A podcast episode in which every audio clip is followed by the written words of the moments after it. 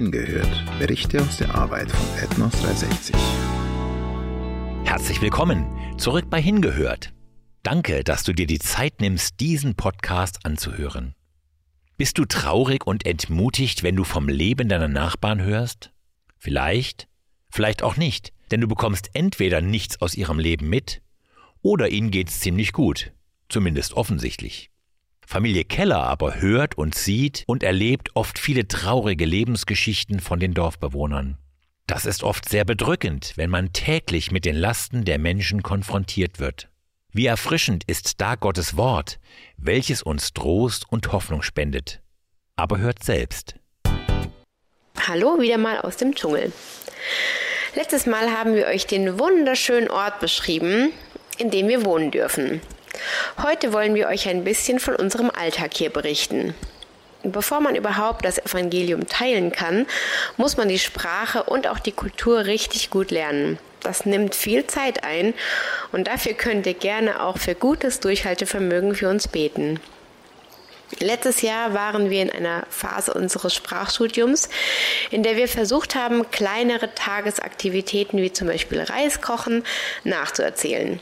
Wir hatten anhand von Bildern, welche die verschiedenen Schritte des Reiskochens aufzeigen, einen unserer Dorfbewohner gefragt, ob er uns den Ablauf auf unseren Sprachrekorder aufsprechen könnte. Das wiederum haben wir dann analysiert und über Wochen angehört. Im Endeffekt 20 bis 40 solcher verschiedener solcher Abläufe und anschließend selber mit unseren eigenen Worten versucht nachzuerzählen. Wir haben sozusagen unsere Version aufgeschrieben und uns selber mit dem Sprachrekorder aufgenommen. Danach gingen wir wieder ins Dorf und fragten den einen oder anderen, ob er sich unsere aufgenommenen Abläufe anhören und uns dann auch korrigieren könnte. Es war und ist definitiv immer wieder eine demütige Übung, die nur jemand nachvollziehen kann, der schon mal eine fremde Sprache vor Ort, aber auch ohne Sprachschule erlernt hat. Auch das tägliche Suchen eines freiwilligen Sprachhelfers klappt nicht immer wie erhofft. Selten können wir wirklich genau das machen, was wir uns für diese Sprachlektion auch vorgenommen hatten. Jedoch erleben wir immer wieder richtig ermutigende Zeiten und wurden auch schon ganz oft für unseren Fortschritt gelobt. Jetzt sind wir wieder einen Schritt weiter mit unserem Sprachstudium. Mittlerweile können wir ihre Lebensgeschichten erfragen anhören, analysieren und auch schließlich unsere eigenen Geschichten wiedergeben. Durch unser Sprachstudium hören wir im Moment richtig viele Lebensgeschichten von den Leuten. Wir sind sehr oft so betroffen, wenn wir hören, wie viel Leid doch jeder einzelne von ihnen schon durchgemacht hat. Einige Frauen haben bis zu fünf Kinder verloren. Letztens haben wir im gemeinsamen Teamgebet über den Psalm 147 nachgedacht. Der Gott, der die Sterne alle beim Namen nennt, im Weiten des Universums, kann auch die zerbrochenen Stücke unseres Herzens finden und es heilen. Das steht in Vers 3 und Vers 4.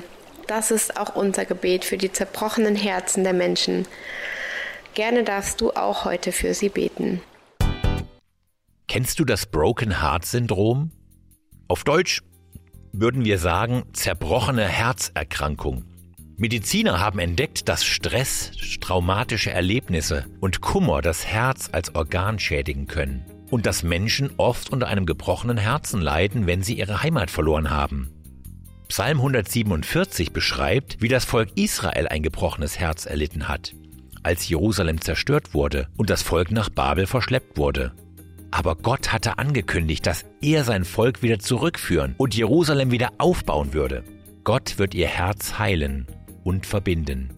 Missionare verlassen freiwillig ihre Heimat um der guten Botschaft willen.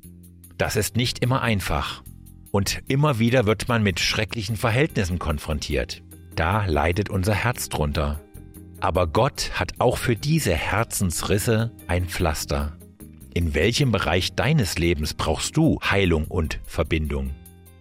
Wir verabschieden uns für heute und freuen uns schon auf nächsten Freitag, wenn es weiter mit dem Bericht von Kellers geht. Sei gesegnet und hab eine gute Woche.